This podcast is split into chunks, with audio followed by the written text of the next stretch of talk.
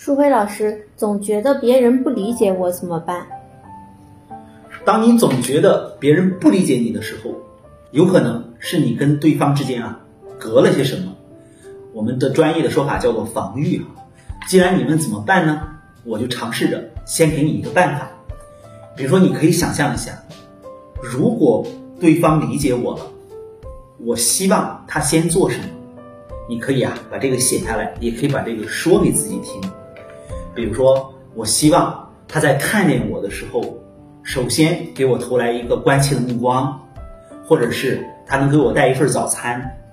那么这个时候呢，你就把这个想法变得非常具体了。接下来需要怎么做呢？需要跟你认为和你关系不错的，也值得你信赖的人啊，提出这样的一个要求。比如说，你可不可以多关心我一点？可不可以给我带一份早餐？当然了。你也可以尝试着用你想到的方式去关心别人，比如说你关注一个和你关系不错的人，也尝试着给他你的一份关心，这都是一个实验的过程。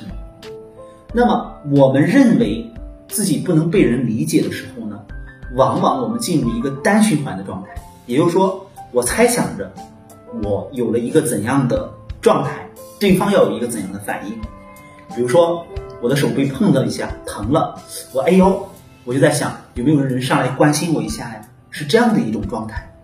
那这个时候呢，我们就尝试着去跟周围的人建立联系。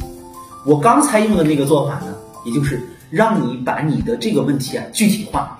在你的问题当中啊，我听到的是比较含糊的概念，你没有说具体你做了什么，对方是怎么做的，或者是在关系当中。